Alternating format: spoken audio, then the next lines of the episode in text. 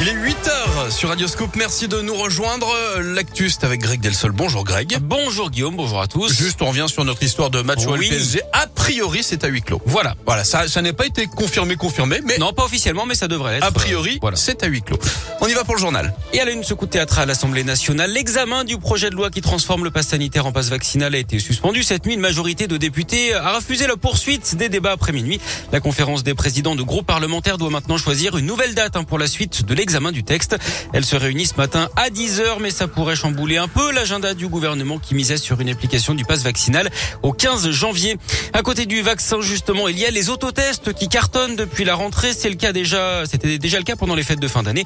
Surtout que les autotests sont désormais vendus dans les supermarchés et plus uniquement en pharmacie. Ce qui semble bien faire l'affaire des clients que Léa Dupérin a rencontré dans les allées du magasin Carrefour de Vaux-en-Velin. En cette semaine de rentrée, pas question de laisser place au doute pour Emmanuela. Je prends deux boîtes tout simplement parce que j'ai ma soeur qui est Covidée, qu'on vit ensemble. J'ai besoin, moi, de vérifier si euh, je le suis ou pas. Je travaille dans un métier où je suis en contact avec des gens et que je peux pas me permettre de les mettre en risque. Janine s'approche du rayon caddie en main. Elle apprécie l'option supermarché. Vu la queue qu'il y a dans les pharmacies, je vous dis pas. Elle s'empare d'une boîte qu'elle utilisera plus tard. En cas d'urgence, euh, disons que je serais pas prise au dépourvu s'il y a besoin. À 9,75€ la boîte de 5 autotests, ça vaut le coup, explique Charles, légèrement enrhumé. Le test fait 1,95, je trouve que ça reste raisonnable. Je pense que notre gouvernement devrait le faire gratuit et permettre à toute la population de se dépister.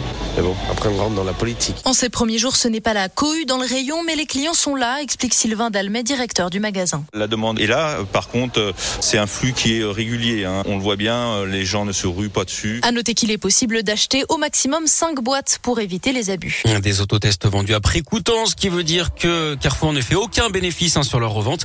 Des notices explicatives sont affichées dans le rayon. Les clients peuvent également flasher un QR code pour être dirigés vers le site du gouvernement. Dans la région, entre les deux réveillons, 9 patients, dont 4 du Rhône, ont été transférés vers d'autres régions de France à cause de la saturation des services de réanimation. Les plans blancs dans les hôpitaux, notamment lyonnais, pour déprogrammer les opérations non urgentes, sont-elles euh, sont eux prolongées au moins jusqu'au 10 janvier. Le Covid qui a été fatal à Igor Bogdanov, l'ancien animateur de temps X dans les années 80, s'est éteint hier à l'âge de 72 ans, six jours après son frère jumeau Grishka. D'après des proches, les deux frères n'étaient pas vaccinés. Dans l'actu local également, ces perturbations au TCL, plusieurs lignes de bus sont impactées, mais également le métro C à cause d'un manque de personnel. 7 tonnes de gaz hilarant saisies en Seine-et-Marne au mois de décembre dernier, un record en France avec une valeur marchande estimée à 2 700 000 euros. Résultat d'une enquête débutée à Villeurbanne où une centaine de bouteilles de protoxyde d'azote avaient été saisies en septembre dernier.